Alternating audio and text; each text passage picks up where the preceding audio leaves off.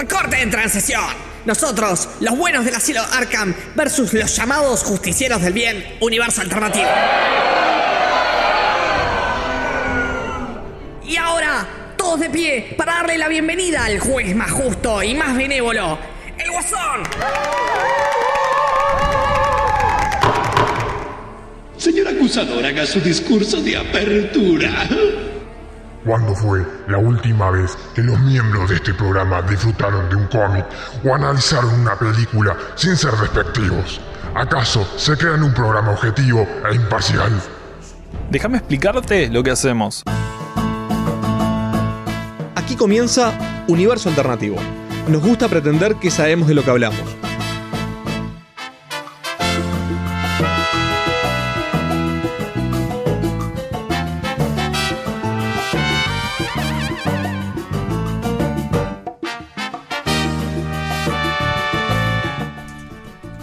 Hola, hola. Sinceramente, sigo anonadado completamente con este comienzo al estilo Buenavista Social Club, ¿verdad? Versión Arkham. ¿verdad? Este, volvemos a, a mandarle un saludo al creador que debe ser. ¿Es, es algo tuyo, Diego? Porque es Varela apellido también. Sí, pero no, no, no. Si no ya me hubiera enterado, hubiera mordido algo ahí. Ahí va. Por la familia, pero no, no.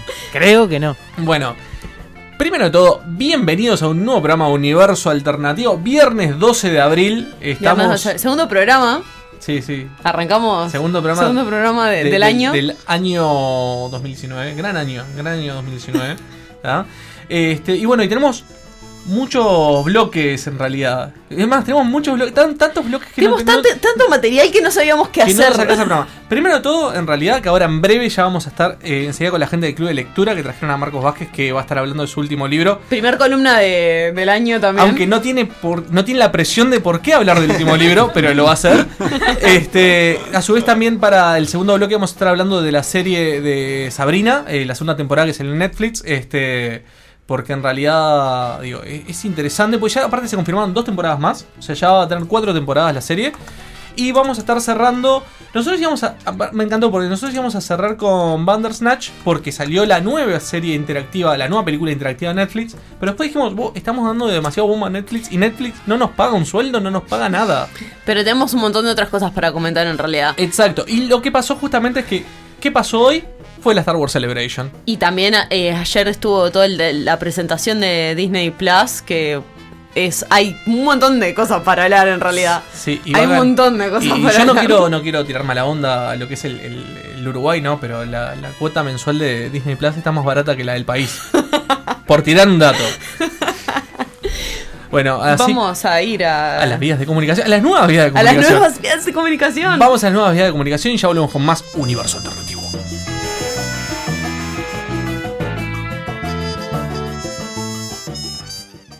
Si quieren hablar con los acusados, pueden hacerlo. Facebook, arroba unialternativo. Twitter, arroba uni-alternativo.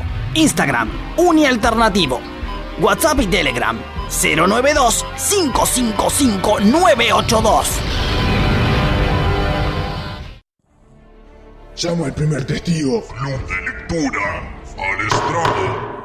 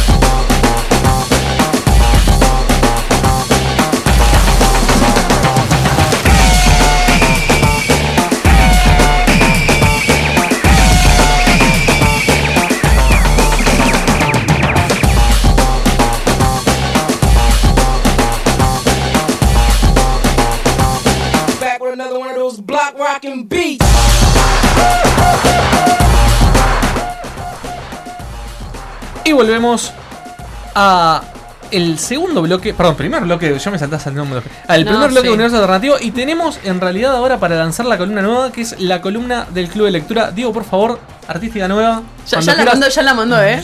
La mandó, la mandó. Pero me la, me la Te- perdí. Te, te la Ah, bueno. perdiste. Hasta la No, semana no. que viene, chicos. Chao. Bueno, este, bienvenidos al nuevo programa Universo Alternativo, nueva temporada. Una temporada de Universo Alternativo. Muchas gracias. Buenas, buenas. Un gusto tenerlos otro año más, por Bueno, suerte. por lo menos seguimos un poco más. Claro, yo le voy a decir que se presenten ustedes, porque si yo digo, bueno, aquí está el Monday, queda, queda, queda, Queda, queda. raro. Así que por favor, preséntense. Bueno, por este lado Stephanie, una de las coordinadoras. Y está Mauro Pose, que está, soy miembro del club y suplente coordinador a veces. Y nos trajeron un invitado de lujo. Y trajimos un invitado de un lujo invitado. que Para- para se comenzar el- él. Hola, yo soy Marcos Vázquez y es un placer estar con ustedes. La verdad, muchas gracias por la invitación. Bueno, este, el Club de Lectura dijo, vamos a traer a Marcos porque sacó un libro nuevo que aparte eh, está dedicado a nosotros, ¿no? ¿Cómo es el tema?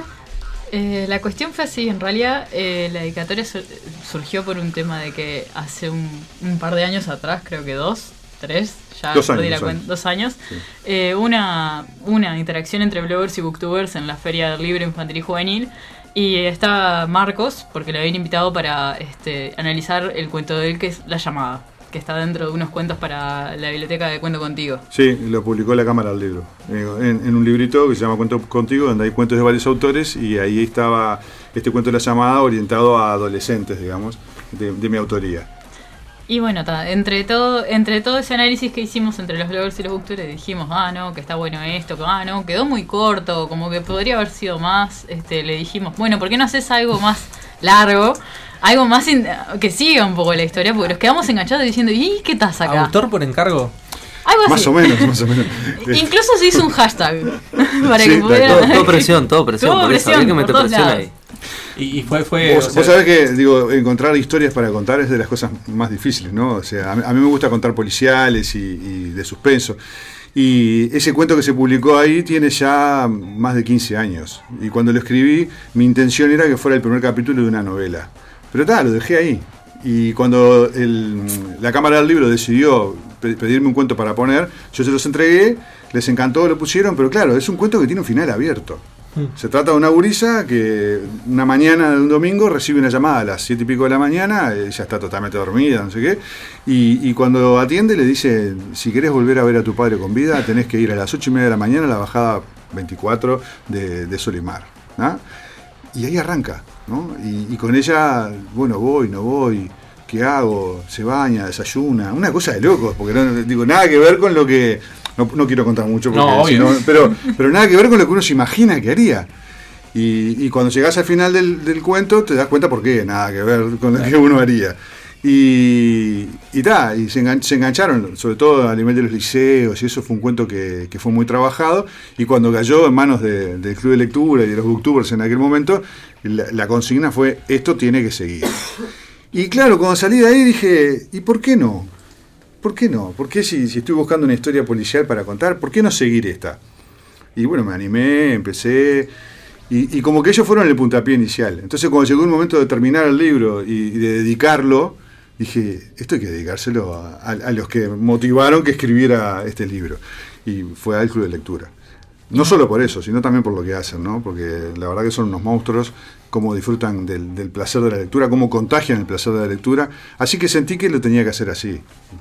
Y bueno, caí el viernes pasado y se lo llegué, estaba Fue una sorpresa. la verdad. Están colorados, quedaron como. Bueno, porque Es, es tipo, ay, qué orgullo. Yo, yo porque no te digo cuando recibí el mail que le dije a mis compañeras, por favor, ¿vieron el, el mail de Vasco Vázquez? Voy a llorar, le digo, por favor, véanlo ya.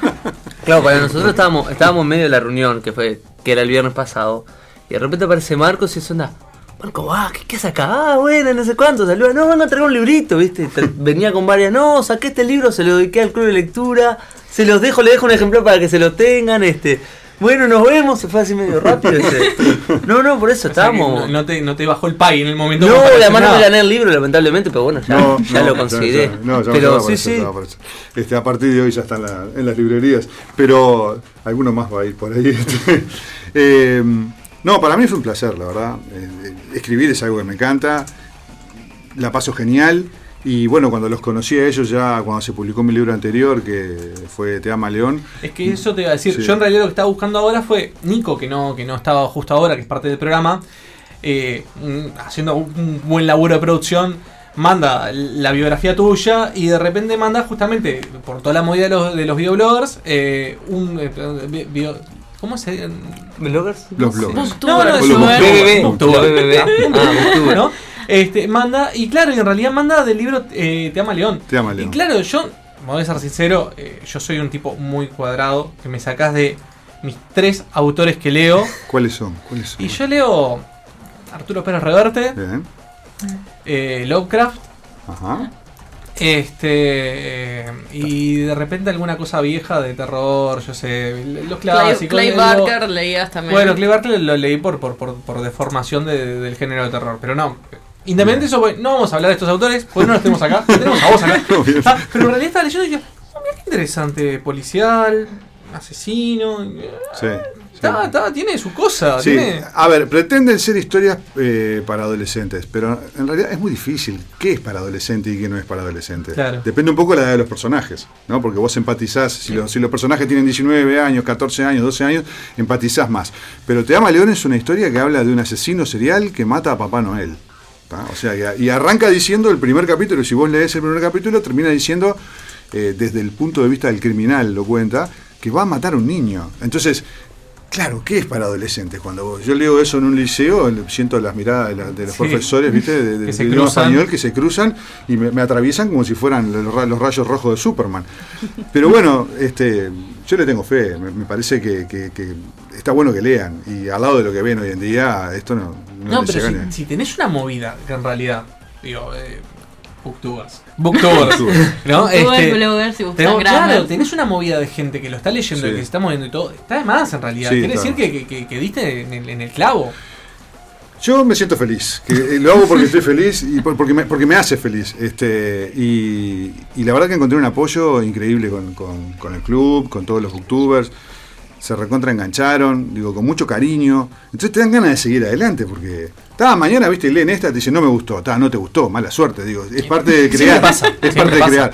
Pero, pero yo me siento bárbaro, entonces, viste, ¿por qué no hacerlo? Y, y ya este es mi sexto libro. O sea que ya vengo hace un tiempo disfrutando de esta actividad. Con varios premios también. Sí, algunos premios, algunos premios. sí. Pero los premios son un mismo, ¿no? Que te dicen, este, venís bien, seguí por este camino. Está pero- bien que los premios te los diga otro. Ah, ganaste muchos premios. Uno le dice, suena, suena feo, pero cuando te Suena lo dicen feo. nosotros, en realidad es, es un reconocimiento, ¿no? Y está muy bueno porque es un reconocimiento, por favor, digo. Sí. Acá estaba viendo el 2012 el Bartolomé Hidalgo, 2016 Premio Nacional de Literatura Infantil. No, Premio Nacional de Literatura, categoría infantil y juvenil. Juvenil, sí, ese fue por Emma al borde del abismo, que fue mi primer policial. Yo tengo, mis primeras horas eran literatura fantástica, Imaginarius, que es como la más emblemática de todas, porque además tiene una mezcla con la tecnología, hay una aplicación con realidad aumentada que le desarrollamos ahora, que aparecen las criaturas en la tapa del Mirá. libro, hay capítulos inéditos, inéditos en la aplicación, de, de- de forma que la tecnología lleve al lector al libro. ¿ah? Este, Transmedialidad pura. Total. Y bueno, Imaginarios, después La leyenda de la Aridia, que fue la que ganó el Bartolomé Hidalgo, y después me pasé al área policial. Y la primera novela policial que hago, que se llama Al borde del abismo, el MEC le da el Premio Nacional de Literatura. Entonces vos decís, es porque está bueno acá, capaz que a uno le gustó, pero es porque tenés que seguir por ese camino. O sea, te- Claro. alguien te está diciendo que está bueno eso, seguí por ese camino. Y bueno, ¿para qué le vamos a andar este, llevando la contra? Y Te ama León estuvo ternada al Bartolomé Hidalgo. Después lo ganó este Helen Velando. Pero, pero está, ¿viste? Entonces decís, algo estás haciendo bien. O sea y que- si encima la pasas bien, Ya digamos que, por decirlo de alguna forma, el policial ya es el 50% de tu obra. ese 50%. A partir de la semana pasada pasó a ser el 50% de mi obra y creo que va a ser eh, un porcentaje mayor porque me atrapa seguir por ese lado. ¿no? Viste que capaz que policial es un término muy específico, yo le llamo thriller porque hay algún policía. Eh, Si Claro. hay un policía ya le puedes llamar policial, pero es thriller, suspenso. Novela negra, misterio, todo novela negra. Novela Sí. negra, yo. Si hay un detective, también le Si hay un puede decir policial. Eso es detective, Sí, ahí va, hay un detective. Acá hay uno medio fracasado, pero hay un detective. Así que, Viste cuando Calculo yo. Yo viste, yo viste cómo, como si yo nada que ver, ¿no?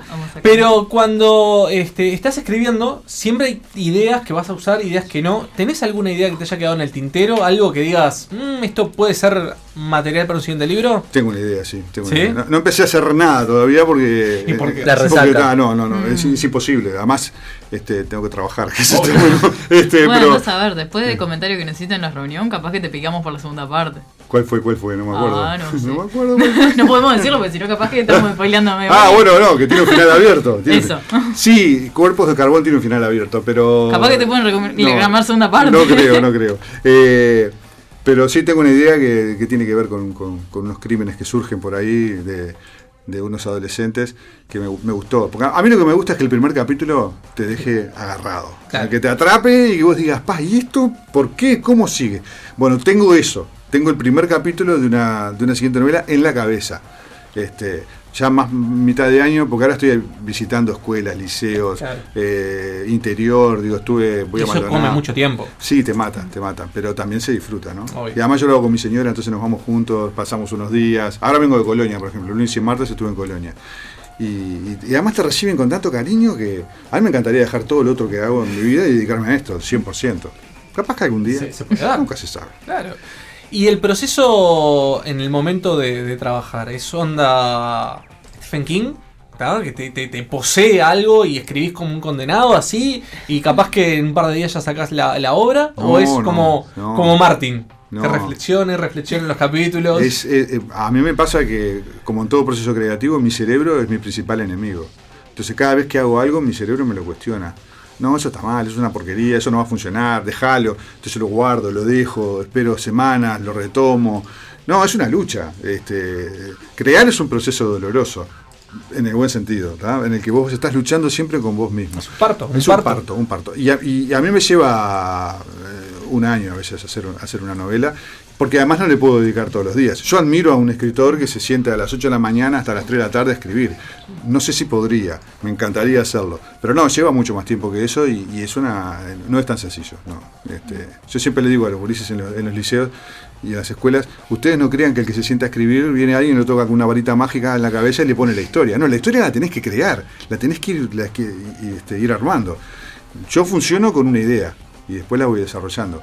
Hay gente capaz que un escritor viene y te dice, no, yo ya tengo todo lo que va a pasar, lo tengo en un, en un cuaderno o en un pizarrón y sé cuáles son las conexiones. Yo no tengo la menor idea.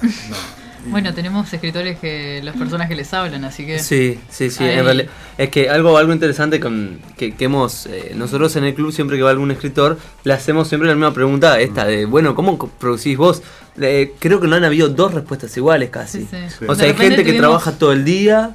Hay uno que le bajó la tetralogía. La- a uno que le ¿Cuánto- bajó la tetralogía en una tetralogía en 12 segundos eh, que, que era 12 con- segundos. en 12 segundos contados. Era era Sí, ya la tenía en la mente ya la tenía toda en la mente este bueno eso- pero había gente que sí gente muy ordenada que tiene todo conectado y gente que bueno gente que los personajes le hablan gente que los personajes dicen que no le hablan que en realidad bueno ellos ellos hacen lo que quieren con los personajes este no en eso es como que sí uno uno tiene esa idea del escritor eh, a veces eh, sin, sin conocer, ¿no? De- Muy aplicado, como- Muy aplicado o, o medio genio y en realidad son, bueno, es un laburo. Laburo Y duro. La otra pregunta con, con respecto a la producción que es clásica, porque no, no, no soy un tipo muy inspirado tampoco con el tema de las preguntas, así que vamos a hacer las No, preguntas no, clásicas. vení, vení bastante bien igual con la inspiración. el cierre. Porque vieron, como cualquier artista, estás a punto de terminar la obra y decís, "Mm", y no la terminás de cerrar, le vas a empezar a arreglar alguna cosa y algún diálogo no te gustó. ¿Te costó el cierre de, de- de esta última? Sí, me, costó. eh, a mí me pasa que más o menos desde la mitad de lo que estoy escribiendo en adelante ya sé cómo va a terminar. Eh, eso no significa que cuando vos lo lees al final estés contento. Nunca estás contento con lo que vos hiciste. Jamás. Pero lo tenés que dejar ir. Llega un momento que tenés que decir, hasta acá, que lo agarre otro y que lo critique.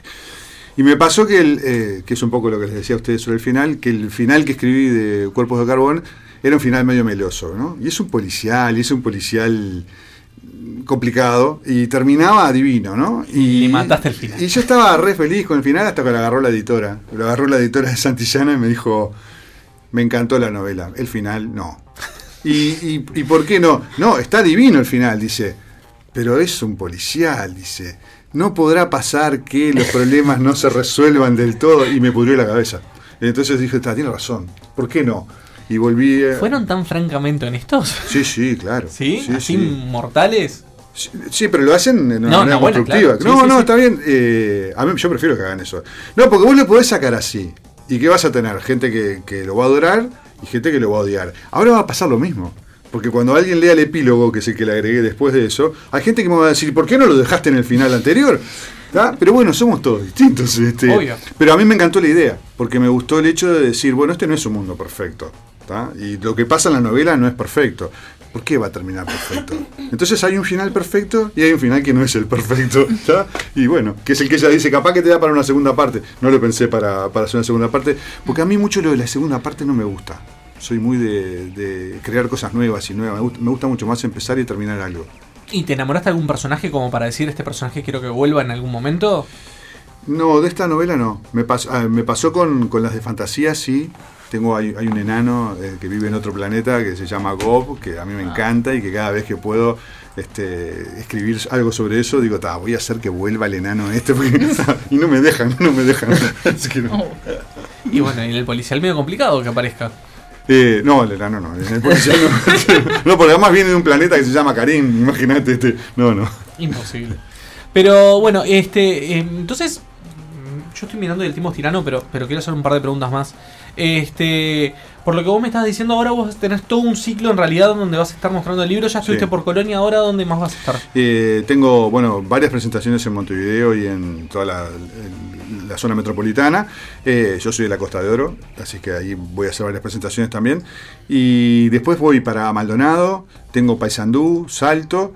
Y el año pasado hice 92 presentaciones, para que tengas una idea. Y estuve por todos lados. A mí, a donde me invitan, voy. ¿tá? Y si es un lugar donde me puedo ir con mi señora y pasar unos días y conocer y eso, mejor. Sí, acá no tenemos mucho para, para mostrarte y para conocer ni nada. No, pero voy a todos lados, así que este. Porque además se siguen, digo, Imaginarius, los primeros libros se reeditaron, los reeditó Santillana, y le agregamos esto de la aplicación de realidad aumentada. Entonces hay como dos betas, ¿no? Todo lo que es este cuarto, quinto y sexto de escuela que trabaja en ese libro, y ahora salió la segunda parte que se llama La invasión de los agontes, y todo esto que son los policiales para lo que es primero, segundo, tercero. Ahora tengo una presentación para cuarto y quinto de liceo, que te da como cosita, ¿no? ¿Viste? Porque si Son son, unos son- grandes. son grandes. Pero ustedes son mucho más grandes. No, perdón, digo, ustedes son más grandes este, y, y lo disfrutan igual. Entonces, no, me tranquilo. no, no, disculpe. Este, me refiero a que lo disfrutan igual a pesar de la edad, porque no hay una edad. Este, Claro. que- No, no hay nada. No, y bueno, nosotros- se, se te va no. sumando. Sí, sí. No, que justamente algo, algo que creo que este que, que es bueno que, que- que también nosotros conocemos con, con los autores este, uruguayos, es que creo que la mayoría que han ido son como escritores uruguayos que escriben infantil juvenil y, y abro una comilla grandota. Porque este, en realidad, lo- lo- como dijo Marco, muchos de los libros este, no, no, son para todos. Nosotros, parte del club y parte de lo que hace Marco, también me parece que es como que bueno, esa idea de que, de que aquel prejuicio que si es para, para infantil juvenil, este, que en realidad lo puede leer todo el mundo, ¿no? Este, que, que la literatura no, no- encasillada así termina diciéndote a veces, bueno, no, esto en realidad no lo leas porque no es para vos, ya está casillado. Pero vos sabés que el autor que cuando escribe, creo yo, ¿no? Este, no quiero ser categórico, pero el autor que cuando escribe está pensando en la edad de su público, yo creo que comete un error. Vos tenés que escribir como si lo fueras a leer vos, como si lo fuera a leer cualquier persona. ¿Sabes que me están ten- tenemos, tenemos audiencia y están haciendo preguntas y me están A la preguntando puta. ahora ¿qué, qué lees vos? ¿Qué estás leyendo en este momento? Eh, en este momento estoy leyendo un libro que se llama Reina Roja, que no me acuerdo del autor, es un autor español, que es, de, es un Ah, thriller. Es uno nuevo que salió. Es uno nuevo, parece, además el sí. libro es enorme, así, rojo. Este, yo lo leo en digital, mi señora lo leyó en papel, por eso lo, lo- lo tengo este, de las dos maneras. Pre- presente en las dimensiones De del la libro. dimensión del libro, eh, y, y me, está, me está gustando. Uno de mis autores favoritos es John Katzenbach, que es un autor que escribe thrillers psicológicos. Y tiene algunas historias que están buenas, como por ejemplo la historia del loco, el Eh, psicoanalista, el psicoanalista, eh, el estudiante, el profesor. Tiene varios. No todos son espectaculares, pero a mí el estilo que tiene me encanta. Ahí va, Reina Roja, ese es el libro que me está mostrando acá. Ese, ese me está gustando. Eh, a mi señora ya lo terminó y le gustó. Así que. Y es bastante exigente. no porque me haya elegido a mí, no, eso nada que ver. Tiene buen criterio. Tiene buen criterio. Este, Este, no, otra cosa que también te quería preguntar es este. Porque hay una realidad, ¿no? Cuando por ejemplo, yo te citaba a los autores que leo, nunca voy a tener la posibilidad de tenerlos cara a cara. Entonces, cuando vos tenés esa, esa, claro, esa ventaja de en realidad tener un autor uruguayo y que aparte se esté moviendo por el país y que no esté encerrado en su casa y que no salga, esa proximidad que tenés con el público. Eh, ¿Cómo interactúan contigo? O sea, ¿realmente te agarrás gente que ya leyó tus libros y te está preguntando por personajes? Eh, ¿Se quedaron colgados con algo? ¿Te increpan de por qué murió tal? Eh, yo eh, soy muy interactivo con eso porque la página web, todos los libros tienen página web y si no hay una página web genérica de, escritor, ¿no? que llama marcosvázquezescritor.com y ahí me pueden escribir. Y todo lo que llega ahí, me- lo que escriben ahí me llega derecho a mí. Y yo lo contesto al toque. A veces lo contesto enseguida, entonces quedan como muy- me- medio impresionados. Y a mí me encanta ese intercambio. Lo que me pasa sobre todo, eh, tanto con los estudiantes eh, como a veces más grandes, que es gente que le gusta escribir. Entonces te dicen, a mí, yo tuve una charla cuando voy contando cómo empecé a escribir y, y se quedan como muy enganchados con eso. Entonces a veces te dicen, a mí me encanta escribir y, y por lo que te escuché, cualquiera puede escribir. ¿No? Te puedo mandar lo que estoy escribiendo y te lo mandan. Y está buenísimo, a mí, digo, lo disfruto. Y mira, yo la- lo que te voy a comentar es como lector si me gusta o no me gusta. No, no esperes mucho más que eso Claro. porque no, no soy crítico ni, ni tampoco tengo las, las herramientas a veces como para hacerte una crítica más seria. Pero sí decirte, mira, esto me gustó, esto no me gustó, esto funciona, esto no funciona. Y me lo mandan. Este, y yo creo que está buenísimo eso del intercambio. Me, me han pasado cosas in- increíbles, increíbles. Por ejemplo, hace unos años fui a Casupá para dar una charla, ¿no? Y vos decís, a, un, a un liceo de, Casupá, porque una gurisa me llamó un sábado de mañana a través de Messenger, me mandó un mensaje a través de Messenger, que en, la- que en el liceo estaban trabajando Emma al borde del abismo, que era mi, mi primer policial. Dice, nos encantaría que nos visitaras. Bueno, decirle a la profesora que se ponga en contacto conmigo y voy. Y fui. Y la pasé genial. Fui un sábado al mediodía con mi señora y tenían preparado el, el- el fueguito, chocolate caliente, todo el liceo, una cosa de esas maravillosas. Eso me pasó hace años. Hace una semana, hablando con una profesora de, de la carrera, no, no sé bien la carrera que hace, pero es, es una compañera de IBI, que es una institución que promociona la, la literatura infantil y juvenil, y tiene una materia en la que da literatura infantil y juvenil. Y uno de los alumnos, cuando habló del libro, de, de mis libros, dijo, ah, yo lo conocí en Casupá hace unos años, dice, es un fenómeno, no sé qué historia. Y el loco terminó estudiando, era una, una electiva, una materia electiva, y se puso a estudiar este, literatura infantil y juvenil. Seguramente yo no tuve nada que ver, pero, sí. pero seguramente sí, algo le gustó también, ¿entendés? Entonces, esas cosas, bueno, para todos los demás está Mastercard. Este. Bueno, muchísimas gracias por venir. Eh, vamos a hacer las cosas que corresponden. Eh, ¿Dónde se puede comprar el libro? Bueno, debería estar en todas las librerías. A, a- a esta altura se llama Cuerpos de Carbón, al igual que los demás, este, pero este que es el último se llama Cuerpos de Carbón. Eh, a partir de hoy o de ayer o de- este, ya están las librerías, capaz que alguna demora un poquitito más. Y bueno, y ojalá que lo disfruten. digo. El- Y otro pique también. ¿Dónde más? ¿Dónde va a ser la próxima presentación que vas a estar? Eh, la próxima presentación que voy a estar. Te maté. No, no, si me dejas agarrar el, el- la- Completamente. la, agenda, este, no traje los lentes, pero bueno. Mirá, el 23 de. El, el martes 23 tengo que ir al Hans Christian Andersen, para que tengas una idea. Después el martes, el miércoles 24 tengo el Colegio Pío, el New Zealand. Yo qué sé, a, a Punta del Este voy, a Punta del Este en realidad, a Maldonado de Punta del Este voy el 29 y el 30 de abril. Movidito. Te, te leí, te leí tres días. Me, me diste tres días Sí, y sí. ya eran como cuatro lugares diferentes. Sí, sí, pero está buenísimo, está buenísimo. Está buenísimo que los gurises puedan ver que los que escriben los libros están vivos, para empezar, que eso, Eso ¿no? es Porque a nosotros no nos pasó, a mí no me iban a visitar autores al, al liceo o a la escuela. Y, y ver que esta es una actividad que, que está buena, que, que leer está bueno, que está, que está buenísimo mirar YouTube, que está buenísimo este, mirar Netflix y todo ese, ese tipo de cosas, pero también está bueno leer, porque no se parece a ninguna de las otras. Y una vez que descubren el gusto por la lectura, no lo abandonan nunca más. No, no. Nos quedamos. Yo creo que nos tendremos que quedar con esas palabras. Así que muchísimas gracias por venir. Eh, Diego, vamos a un corte y enseguida volvemos con más Universo Alternativo.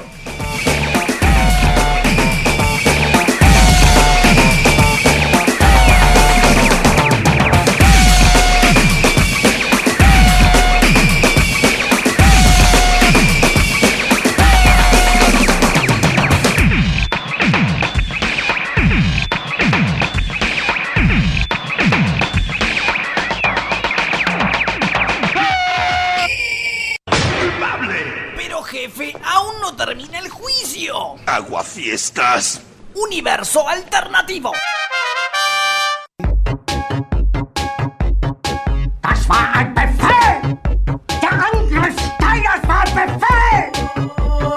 Uniradio.edu.uy China!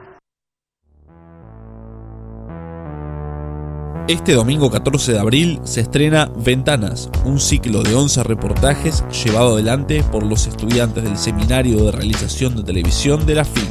En la serie se abordan temáticas tales como la discapacidad, la accesibilidad e inclusión en Montevideo, el físico-culturismo o las actividades que se realizan dentro de la cárcel de Punta de Rieles. Miralo los domingos a las 11 horas por TNU.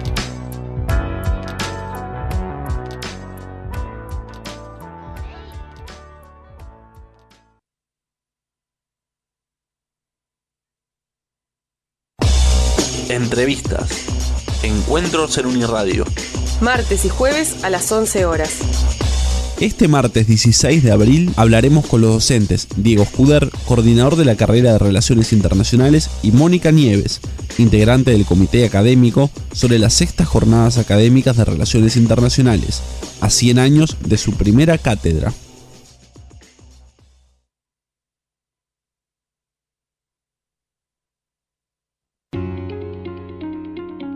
La extensión en la FIC contada en primera persona. Un espacio promovido desde la Unidad de Desarrollo de la Extensión y Actividades en el Medio, donde estudiantes, docentes y actores sociales comparten sus experiencias. Viernes a las 11.30 horas por Uniradio.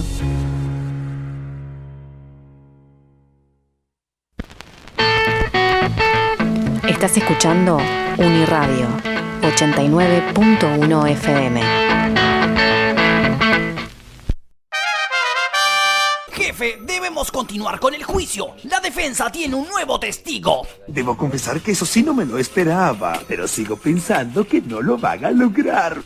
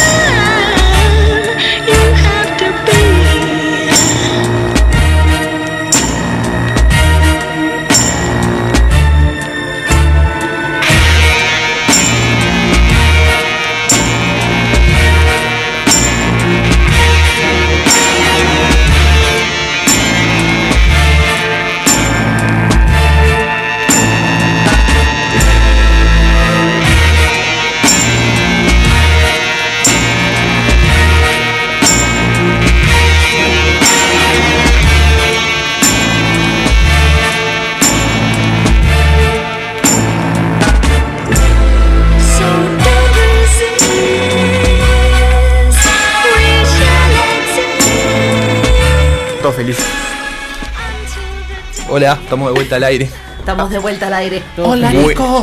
Buenas ¿qué tal? noches. Todos felices. Sí, lo que pasa es que viste que Juan se me cuelga a hablar con los invitados. Todo es culpa de Juan. No, no. Siempre, todo. No, no, no. O sea, la gente Para arrancó el bloque escuchando nada. todos felices. Bueno, está. Es una muy buena forma de arrancar un bloque. Sí, sí, Gente, parece- por otro lado, ¿no? Parece Digo, programa Ana Clara. Gente, vamos a decir la verdad, volvió la cocucha para niños, Urice, dejémonos de mentir. Yo creo que hay que terminar, yo creo que hay que terminar este, este bloque con todos goleando de pájaro Canzani. Ah, eh, bueno. Gran tema. De grandes épocas uruguayas, ¿no? Ganamos una Copa América en el Uruguay ahí. Y cae este año Copa América. No sé, vos pensalo, Pájaro Canzani, presidente de 2019. Entiendo la aposta. No, igual yo no soy muy futbolero, pero conozco al señor. Puede ser, qué sé yo. Sí. Pero, pero, con- pero con sus, sus, sus- sus grandes temas. ¿No como- viene, como- para, ¿no viene en un, en un este, sobre FIFA el pájaro Canzani? ¿No? En alguna edición Legacy Es por una- ahí, es una, es una carta dorada. Ahí va. Es una- La Golden Edition se van a sacar. Mística, no se sabe. Ahí va. Ah, El otro día estaba mirando una imagen que me encantó acerca del fútbol, que era eh, en conmemoración a Maradona, habían hecho una manga inflable Ah, este, de Maradona y que en un momento se desinfló y ca- cayó de ñata contra la línea de la cancha. Fue un mensaje de la- del cosmos.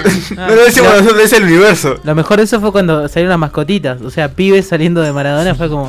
Cocucha para Ah, todo- niños. Todo una metáfora. Sí, una metáfora.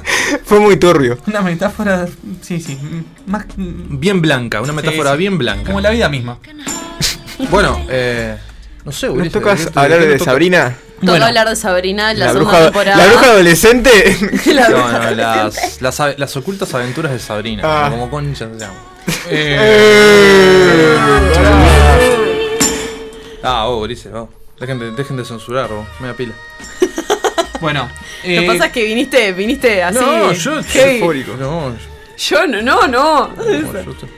Bueno, como sabrán, la, la otra semana, eh, o sea que estamos hablando que es, es algo muy poquito, eh, se estrenó la segunda temporada de Sabrina la Bruja Adolescente, serie de Netflix exclusiva, de la cual ya estuvimos hablando nosotros el año pasado de la primera temporada. Exactamente. Y en esta segunda temporada, como ya sabrán, primero todo, la temporada eh, arrancaba ya de lo que fue el especial de Navidad, un especial que se transmitió específicamente para las fiestas, que obviamente que no lo contamos porque no estábamos al aire. Exactamente. Y estaríamos enganchando ahora con una segunda temporada cortita, muy concisa, más corta que la temporada anterior, si no me equivoco, que la temporada anterior era 10 capítulos y esta solamente de 8. Así es. Este, en donde vamos a tener una Sabrina diferente porque había quedado bastante diferente de, de- de donde había... Per, quedó una, una rubia menemista perra empoderada incansable. Bueno. Ok, ok. Y esto ha sido todo, los esperamos el viernes que viene. Bueno, ¡Chau! yo, yo no compartiría la, la descripción de Patricio en el caso. En el buen Este, sentido. Y, Ah, y en, el ahora mal, sí en el buen sentido. y en el mal sentido tampoco la estaría compartiendo. Deja de embarrarla, Este, Patricio. lo que estoy diciendo es. eh, esta temporada de Sabrina eh, cuenta una Sabrina que obviamente tiene una realidad muy diferente. Y aparte, que vamos a decir la verdad, se separa un poco del cómic para empezar a hacer un poco más lo que es una agenda social. ¿Qué pasa? Eh, yo en particular no quedé contento con la temporada, me parece eh, bastante eh, fea, creo que cae. Yo me había gustado mucho la primera temporada. Y esta segunda temporada, independiente de los gustos personales, yo creo que la crítica viene por cómo se empieza a contar la historia, cómo el mundo mágico de Sabrina empieza a desaparecer para empezar a contar una problemática capaz que muy adolescente. Mm. Este. Eh, está cayendo en el cliché de la clásica serie para el público adolescente. O sea, eh, mm, vamos a hablar, por ejemplo, de que una de las críticas más comunes de que tiene, que tiene la serie de internet es de que se, de a poco se empieza a convertir en una Buffy vampiros. Mm. Sí. Aunque, está claro, cuando vos decís Buffy, capaz que uno no lo vería tan mal, pero termina, termina siendo como que como un mes en la, en la temporada, ¿no? Este.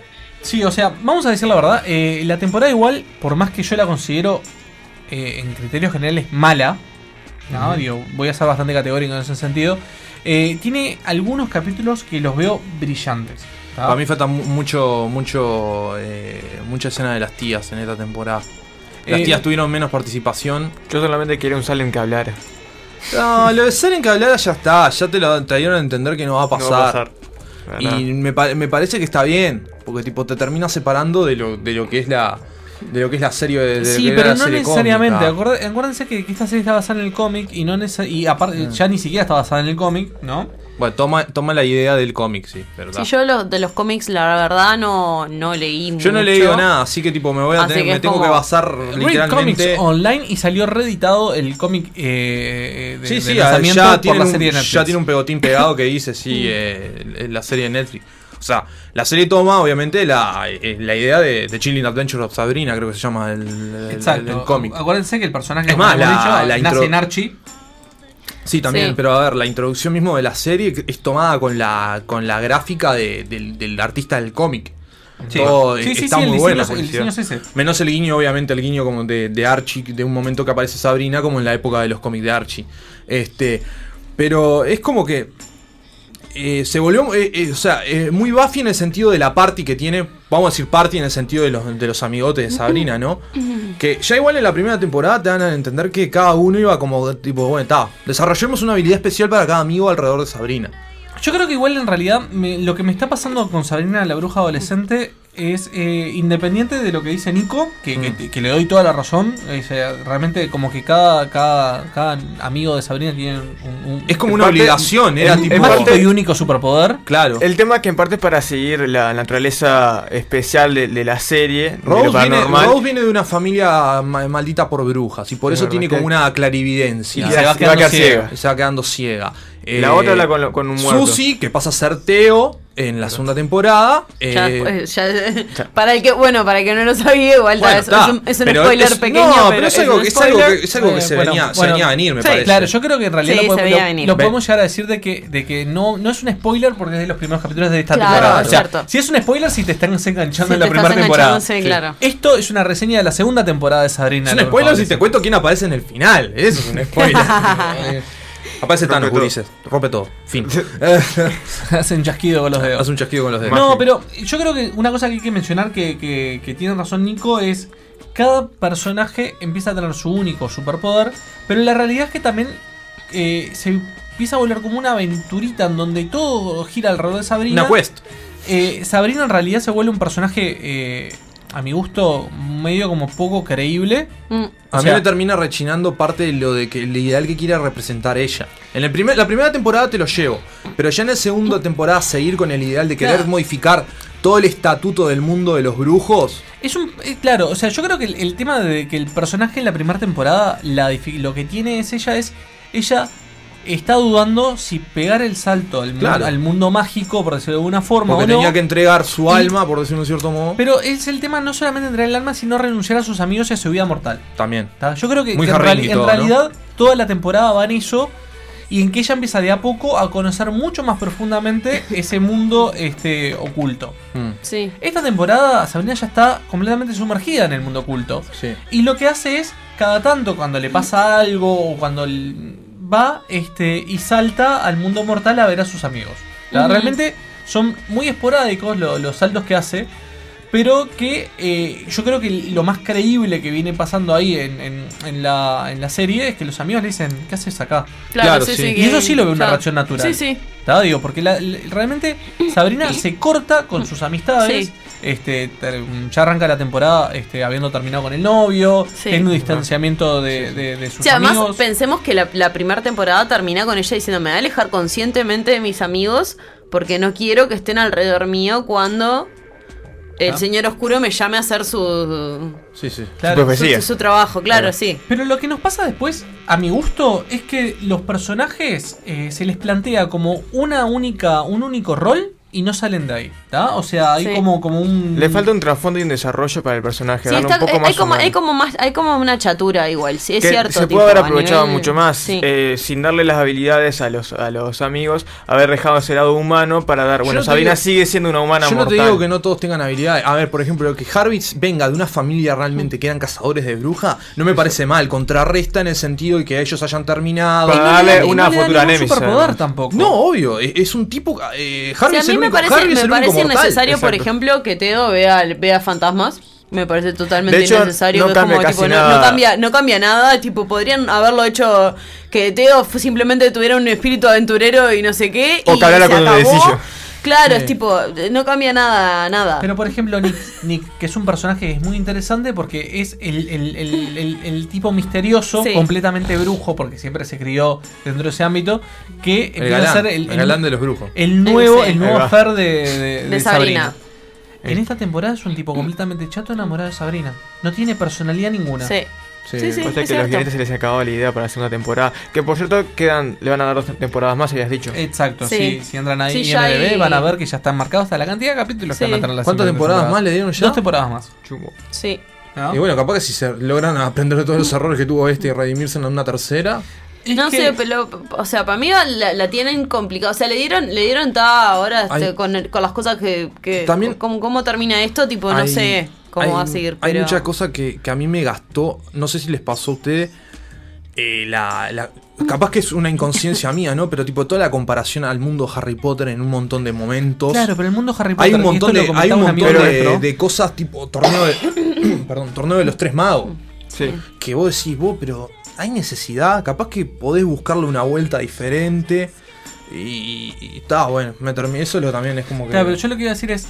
Eh, un amigo nuestro, un amigo en común con Nico, decía: En Harry Potter, durante los primeros libros, vos nunca te dejás de sorprender del mundo mágico.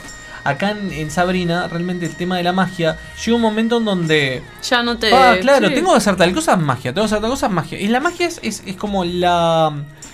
El, por decirlo de una forma, es el Deus Ex Máquina para solucionar sí. todo. Sí, por lo menos, y por lo menos además en la temporada 1 vos veías que las cosas a veces tipo no- los hechizos no le salían o tipo que, que a mí me parecía que eso también era interesante. Sí, lo que pasa que también ahí también lo podés justificar por el hecho de que bueno que Sabrina ahora finalmente firmó el libro y bueno por eso tiene acceso ya Ta, finalmente a sus poderes. eh, o sea, no sé. No, ha, no ha hecho un, es- un, un hechizo tan complejo capaz. También nos mostraron el, el lado negativo de usar la magia negra y lo, clásico que siempre se Es muestra. que, que por eso es lo que Y digo, a veces le salía mal el hechizo. No es que le salía mal, es que tipo tenía consecuencias, claro, un Pero costo. eso es una cosa que las tías le pasan recalcando durante toda la serie. Pero en esta tipo, temporada no lo ves. En esta temporada no lo ves y en la no. temporada pasada lo viste de una forma Zarpada. atroz con lo del Sí. hermano de Harvey. Claro, es tipo, Cuando esta temporada como, ah, no- tiene consecuencias. Regresó de la mina. Este, Es- pero una cosa que me parece igual, que digo, me parece esta, esta temporada fue pésima, pero tiene un capítulo en particular, el, del tarot. capítulo del tarot, que me A mí parece me gustó muchísimo. brillante. Sí, El capítulo del tarot muy- está muy- bueno y además el, el bien, guiño a sí. Lovecraft que hay en el capítulo Oh, es, sí, es me maravilloso. encantó, me En una de encantó. las historias. Brillante, Sí, en, la- en la historia de Harvey. En la historia de Harvey. Pero eso es lo que voy, es que es- ¿Por qué Igual- en un mundo tan fantástico que Yo no sé por qué no siguieron eso. ¿Por qué no siguieron ese arco? Tipo, vos- no te digo que me hagas todos los demás capítulos siguiendo esa historia, pero haceme un par más de esa historia. No Es sé, que, metémelo claro, al es que, personaje. Es, más, yo voy a ser sincero. Si me hubieran hecho que cada tres capítulos o cada dos capítulos tenían un capítulo así diferente, con una narrativa completamente diferente, y aparte dentro de ese mundo oscuro, yo creo que la serie hubiera sido fantástica. Me hubiese gustado también que, que los antagonistas que aparecieron en esta, en esta serie, los, los, converti- los, los que los convertían y no sé qué, hubiesen durado más de un capítulo, o los hubiesen eh, introdu- o sea, los hubiesen Sí, introducido tuviera una antes. introducción, es un personaje sacado de la galera. algo. Lo- Hola. pero- porque en realidad me parecía que, que el concepto de, de, vill- de- de Es tipo el- de antagonista era genial. Pero lo trabajaron en un solo capítulo todo apretado y le dieron como un- Y eso, o sea, la- el final que tuvieron sí fue un Deus Ex Machina, que- tipo. es que yo- ta, es- que- es lo que Quizás quiero el- decir, me parece que, que- que en realidad era como una muy buena idea, pésimamente ejecutada. Sí, sí. ¿Está? O sea, me pareció fantástico, me, me Sí. parecieron súper interesantes. De hecho, los actores que los interpretan, sobre todo el que aparece primero, brillante, aplausos, me encantó cómo lo interpretaste. Pero lamentablemente se resuelve todo en un capítulo. Es un, capítulo, tiene- es un capítulo muy supernatural. que ese. tiene menos, menos profundidad, menos profundidad. Es más, tienen menos historia, menos desarrollo y menos trabajo que un villano Power Ranger. Sí, no, Ah, es- fue, tre- tremendo. Desgarrador. Quizás el problema que tuvo fue que el tratando de acelerar la producción de la segunda temporada dado el éxito de la primera, porque fue muy Pero no era necesario porque vos, por ejemplo, tenés un capítulo dinero. entero hablando de tío entrando al, al, al, al- ¿cómo es este? al equipo de básquetbol. Sí. ¿Entendés? Eso voy.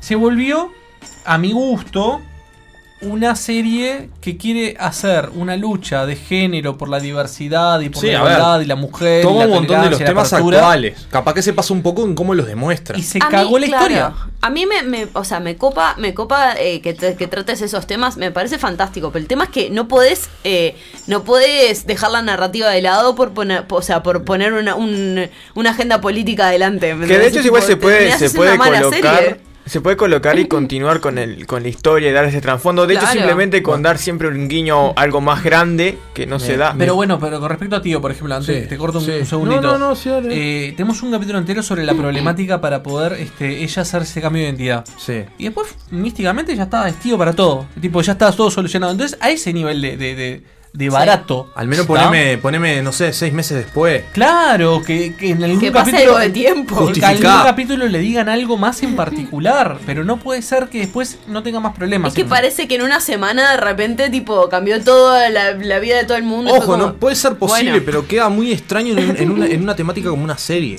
Capaz Sí. que es ese también el tema. Referente a lo de las actitudes, por ejemplo, que estábamos hablando de lo de Sabrina, también choca por mucho la actitud que tiene el padre Blackwood alrededor de toda la temporada. Claro. Tipo, el- también es otra, es otra actitud que ya viniste viendo desde la primera temporada y cuando querés acordar eh, la, la, la misoginia y el machismo excesivo que tiene el padre Claro, Blackwood de- lo arriba. destrozaron. Para, para, Sí. poder, para poder hacer un antagonista. Ah, y a las, Ah, y a, de las, a las hermanas creepy también, a las, a las tres The hermanas. Weird Sisters. Ahí va, eh, The Sister of the Night o como The Weird. Sisters, Ahí va, las hermanas extrañas. Ahí va, The Weird extrañas. Sister. También, en, en la temporada pasada querías que explotaran, pero ta, era, un perso- era un personaje que estaban bien. Era, era un personaje comodín, que era un antagonista, pero que a veces se volvió un aliado. Claro. Y en esta temporada es como que a Dorcas y a la otra la dejaron de. Agatha la dejaron de lado Mm. y empezaron todo el tema con. Prudence. Con Prudence. Y es Prudence. Y Prudence deja de ser el personaje Dejan de ser de- antagonista, de- dejan de ser Weird Sisters Ahí va, a ser Prudence y pero sus amigas. Prudence es tipo. Está totalmente obsesionada en la búsqueda de lo que quiere en esta temporada. Tipo, eh, con referente a, a Blackwood. Y vos quedás tipo. Claro, el tema es ese. Termina siendo eh, hasta infantil. Destrozan a los personajes para poder incluir estos temas de agenda de género. Lo hubiesen trabajado de repente empezándote a dar más indicios sobre la misoginia del, del Blackwood y trabajar el, el- el villano que fueran los, los convertidores, estos cazadores brujas, lentamente y hubiesen hecho una mucha, mucho mejor temporada la que hicieron, a mi entender. Sí, es más, yo creo que por ejemplo en, en esta temporada también, o sea, esta temporada peca de, de todo lo que está mal, eh, lo tiene esta temporada, ¿está? Un abuso de la presencia del diablo, ¿está? Al punto en donde antes cuando aparecía te cagabas todo, ahora lo ves en todos los capítulos. Sí, o sea, hasta, hasta en cosas muy estúpidas como, o sea, en un, eh, hay un capítulo, y esto es un spoiler, que le ordena a Sabrina robar un paquete de goma y eso fue tipo, a ese punto llegué ya de cierta, o sea, esto ya no se toma en serio ni a sí mismo, ya, o sea, ya ta, sea, no tienen serie alguna. Ponele el concepto, el concepto de que la ordena robar un chicle. Sí. No lo veo mal. El tema es cómo lo presentan fotográficamente Sí. hablando. Sí. ¿está?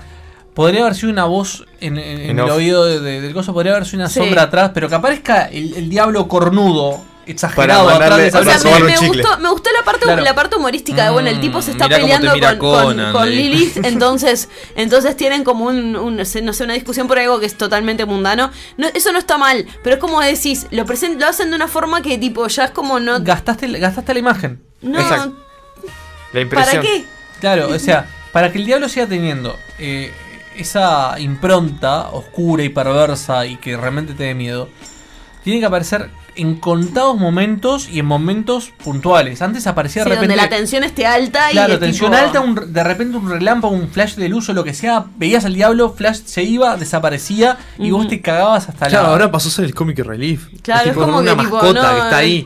Claro, es el bobo con la cara. El man. Sí, sí, no, es como que. Está, eh, Lilith pasó a ser de un personaje que tenía como una agenda que no sabías cuál era, a, a que en realidad este es una despechada. Sí, ¿Está? bueno, hablando más, sí, más pronto, sí. No, no, pero, eh, pero literal, digo, es como, como no, no tiene otra profundidad que el despecho. Sí. ¿Está? Sí, Entonces, no, es la verdad. ¿cómo, se puede ¿Cómo se puede arruinar una serie en ocho capítulos? Miren Sabrina segunda temporada. Hay, hay, cambio, por la campana con magia, básicamente. hay, cambio, hay cambio de guionistas de entre la primera y segunda temporada. Eh, no, porque la producción es la misma. Está bueno, pero, pero una cosa es la Sí, producción. en realidad hay, varios guionistas. en los diferentes capítulos. Claro, yo lo que veo es que, tipo, rescatando todos los buenos capítulos que tuvo la primera temporada, digo, es increíble que, tipo, el mismo equipo de guionistas termine desbarrancando de una manera tan, tan. Eh, Quizás fue donde- tan, tan rara en, este, en esta segunda. ¿no? Derraparon y volcaron. Eh, a ver, como dijimos, el capítulo del tarot está fenomenal, pero es totalmente Sí, desconectado cosas- de todo lo que sucede en la están bien. temporada. Y ojo, eh, todo esto que digo, igualmente a mí la serie eh, eh, me pareció relativamente entretenida. O sea, la- es mirable. Sí, sí, es mirable. Es mirable, pero no, No se es buena. es mirable, es, no es buena. El Es problema como- es que la primera temporada dejó muy buen su sabor de boca, estaba muy genial como entrada, pero sí, capaz al- que es eso también, capaz que tipo terminamos Como que estamos con la expectativa, esto tiene que ser aún mejor. enganchamos, enganchamos muy buena, una muy buena primera temporada, un especial de Navidad que pasó sin pena ni gloria y una continuación de, de esta Real. segunda temporada que dio una bajada. Bueno, capaz que de vuelta vuelve a subir ahora con- en, en- en la tercera temporada. No sé si este año habrá sí. un especial de Navidad también. Este, pero está, habrá que ver. vos. Igual te diré que, que a nivel, a- o sea, los críticos no le, no le están dando malas críticas. Porque no, aunque- no- no tiene mal, mal, mal no- cast. No tiene mal cast, no, tiene está mal y es dirigida. mirable, es entretenida. Igualmente es tipo, más allá de todas las cosas que estamos diciendo, vos la mirás y tipo, la, o sea, pasas el rato. Lo que pasa es que no la- sacás una cosa, no te vuela la cabeza. Yo me te- el, el- el- hice el binge watching el, el fin de semana. Sí, sí. Miré los 10 capítulos en un fin de semana. Digo, Sí. Dije, pa, bueno, sacaron la segunda temporada, vamos a mirarla. Está, y después que la Mm. empezás a mirar, la mirás, pero tipo. eh, capaz que me quedé más enganchado con la primera. Que tipo, cuando salga la tercera. Ah, bueno, la miraré, obviamente, pero tipo, no estoy como, tipo, pa. Yo creo que, yo estaba- cuando yo- sale la tercera, ¿viste? Yo creo que tenía iba bastante hype con respecto a la a, a esta segunda temporada porque me había gustado la primera temporada mucho y la verdad que fue eh, decepcionante. Porque el tema es que yo hay capítulos que los miré más de una vez. O sea, y claro, yo dije, no, no me está gustando porque venía con, con mucha expectativa. Y después cuando me vuelta dije, no, esto es pésimo. Mm. Sí, es como, o sea, en realidad, tipo, da, a mí me pasa eso, es como que... te- y hay capítulos en realidad que, tipo, yo... Están de relleno. Sí, que como que si no los terminas de mirar es como que... No O sea, yo estaba haciendo alguna otra cosa y me perdí partes y es como que lo mismo, no, no me afecta el entendimiento del resto de la, de la, de la serie. Y es como, o sea, es- ¿a, a qué voy? ¿Voy a ver la tercera? Seguramente sí. O sea, no es que la voy a dejar de ver no- o sea, que porque, no sé, esta No me gustó. Exacto. No es que la voy a dejar de ver. ¿Es buena? No. Por desgracia. Lo, peor de todo es que, que se dan podría el lujo de meter relleno cuando son tan pocos capítulos. Sí, y no, no necesitas sé. el relleno tampoco, porque no tienes que ser la longeva ni nada. pero vamos a ser sinceros. ¿Qué es relleno? ¿El capítulo del tarot? Que fue el mejor capítulo de Sí, toda la es- serie. exacto. Sí, es eh, como- irónicamente, Increíble. irónicamente es, eso. Que justo el capítulo el que tendría que catalogarse como relleno es uno de los mejores que tiene. O de última, capaz, bueno, ya está, la segunda temporada ya está quemada, digo, pero capaz que volver a bueno, decir, bueno, agarremos lo que se planteó en el capítulo del tarot para meter un capítulo más en la, en la temporada que viene. Yo a lo que voy también es que para mí no, no se aprovecha también, lo- o sea, las nuevas formas de ver, de ver eh, series que, que existen a través de las plataformas de streaming. Porque en realidad, a, a medida que vos tenés plataformas, vos podés ver las series en un binge watch y, y a- o sea, un sopetón. Claro, y el guionista puede darse el lujo de hacer una narrativa que se vaya desarrollando capítulo a capítulo y que cierre en el fin de temporada sin perder el, que, la, el- el hilo. que la gente el hilo y que la gente se acuerde. Hacerlo como una especie de una película constante, Claro, pero con podrían, lapsus. podrían haber, haber aprovechado arcos y haberlos Exacto. extendido y haberlos eh, hecho de una forma mucho más prolija y, o sea, y, y dándole más como profundidad a los personajes. Y Exacto. hubiesen tenido una serie mucho mejor. Es de verdad. repente, hasta, hasta dejando un montón de contenido para después. Bueno, el, cap- el capítulo Doctor Cerberus, eh, Cerberus House of Horror, que es el del tarot, es dirigido por Alex García López y, pro- eh, y guionado por Ross Maxwell. Estoy leyendo acá. Obviamente eh, es lo único que hacen en toda la, la serie. Por desgracia no tuvieron... No tuvieron otro, otro capítulo. Bueno, en realidad, este, tenemos, no sé si alguien, alguien quiere añadir algo más, pues te- vamos, estaríamos yendo al corte. Eh, No, mírenla y saquen su. Yo voy a le diría sin apuro, mírenla. eh, Si quieren Sí, pueden esperar la tercera temporada y hacer un fast forward en Ahí muchas va. partes. Ahí va. Bueno, sí, Bueno. vamos a una pequeña pausa y ya volvemos.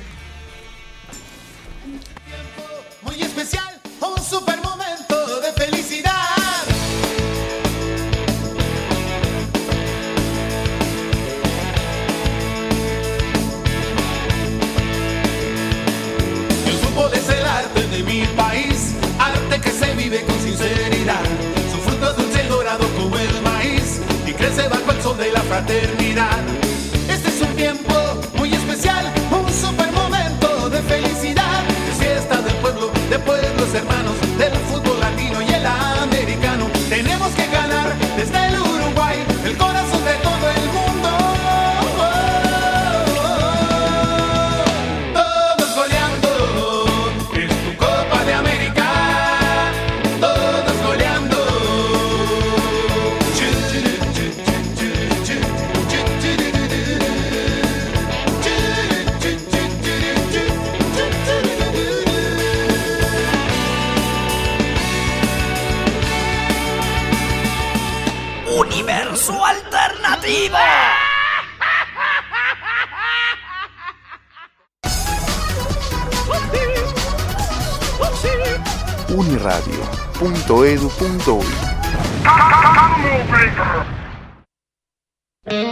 Somos Bienestar, el programa de bienestar universitario.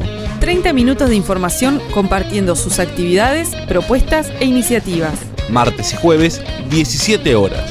Bienestar, informa, apoya y acompaña.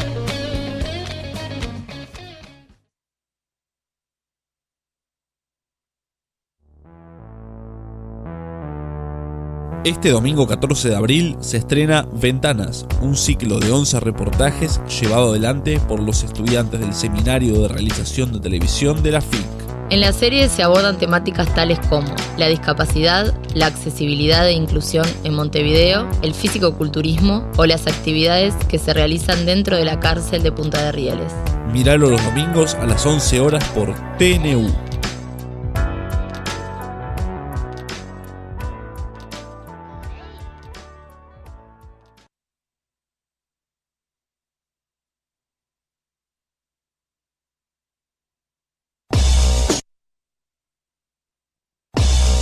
Entrevistas. Encuentros en Uniradio. Martes y jueves a las 11 horas. Este martes 16 de abril hablaremos con los docentes Diego Scuder, coordinador de la carrera de Relaciones Internacionales, y Mónica Nieves, integrante del comité académico, sobre las sextas jornadas académicas de Relaciones Internacionales, a 100 años de su primera cátedra.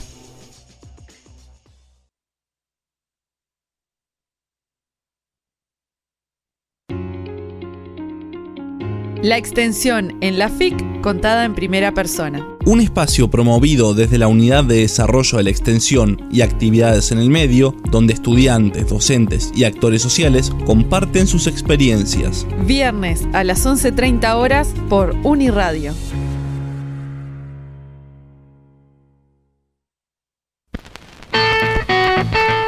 Estás escuchando Uniradio 89.1 FM.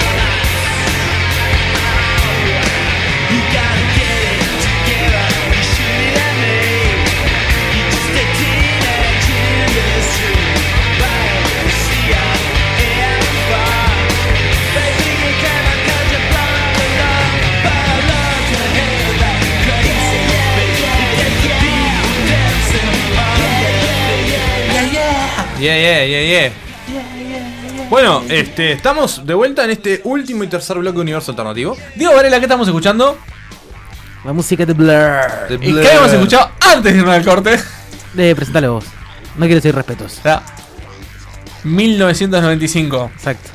Épocas de gloria. En Uruguay, ¿qué estaba pasando? Se jugaba una Copa América. ¿Quién la ganó? Uruguay. ¿Quién musicalizó tan magnánimo evento? El pájaro Canzani. Con la proeza musical que escuchamos ahí. ¿Quién era el presidente? Sanguinetti, para pensar. El CEF. Para pensar. Tarea domiciliaria. Merchan- ¿Ah? Merci. Gana Sanguinetti, volvemos a la Copa América y la ganamos. Ah. ¿Lo votás por eso? No, no estoy lo votás? eso. Te Es estás conectado. Es una reflexión que haces vos, pero bueno, no, El no es disparatado pensarlo. El ¿Ah? mejor mercha- merchandising de esa Copa América, los toallones. ¿Quién no tuvo un toallón de la Copa América 95 en la casa? Con el, Solamente- torito, con el torito Pepe. Claro, la mejor mascota que tuvo Uruguay, capaz. Yo solamente quiero Es la única, pero está. No, bueno, ya era y- una- era una mascota viviente. Y el señor que está preso ahora, no, no era oficial esa, ¿no? Ah, Eh, Ah, el voto celeste. es patrimonio uruguayo. vos. Bueno, está, hablando de, de otra- de otras cosas y dejando de los patrimonios uruguayos, eh, vamos a hablar va- vamos a hablar del Star Wars Celebration, ¿lo tiramos de una o vamos, o vamos Vamos a hablar de Star Wars Celebration. Vamos a hablar de Star Wars Nico, Celebration. ¿qué pasó hoy? No, en realidad pasó ayer, arrancó ayer. Ayer arrancó el Star Wars Celebration en Chicago, que es como este evento magnánimo que hace la franquicia alrededor de todo su su vástaga historia mul- multimedia, ¿no? ¿Hay fandom que lo siga? ¿Hay fandom que lo sigue? Sí. Eh, Ah, sí, es, una pequeña, es una pequeña saga, se llama Star Wars o la Guerra de las Galaxias, capaz que la conocen, capaz que no. Busquen ahí en Google, creo que tiene un perfil de Wikipedia, creo. Este, volviendo a lo que estábamos. Primer día del primer día del evento, tranquilo, segundo día del evento, el día de hoy, panel del episodio 9. Pasa que, claro, en realidad era. O bueno, sea- está. ¿Qué, qué hay que hacer en el Star Wars Celebration? No, tenemos que lanzar la nueva película de Star Wars. ¿Vamos a lanzarla? Sí, obviamente. bueno. Panel. Panel, obviamente, pero uno pensaba, digo, ta, capaz que se guardaban el panel del episodio 9 para el fin de semana. Y el fin de- íbamos a estar todos pendientes hasta el fin de semana para saber qué iba a pasar. Pero no. Lucasfilm decidió poner el panel de Star Wars episodio 9. Este fin, este Eh, hoy. Hoy a la una de la tarde en el horario nuestro. Se transmitió en vivo por YouTube. Si quieren pueden buscar la, el- el- la grabación del panel. Está. Fue conducido por el señor Stephen Colbert. Un gran fanático de la saga y bastante friki para el, para el evento. Tenía su pequeña mascota J.J. Abrams al lado, Sí, el cual no paraba de hablar y, estaba y- la, y figurar la- en fotos. la- estaba la señora que no sabe qué, qué hacer de su vida, Kaylin Kennedy, como presidenta de Lucasfilm hoy en día, porque esta señora no sabe nada, lamentablemente. Está- está para firmar, nada Que me perdone Dios, pero bueno. ¿Eh? ¿Cómo que no tenía una remera Star Wars? Ah, sí, sí, obvio. Este, y bueno, y después gran eh, parte de lo que es el cast de Star Wars más, de, de este episodio 9, más los droides, ¿no? Apareció el gran Billy, eh, Billy, eh, Billy D. Williams. Sí, As- y, y él y. con su bastón, su, su, su, su pañuelito. El gran pañuelo. Le faltó la capa. Vos, estaba dopado.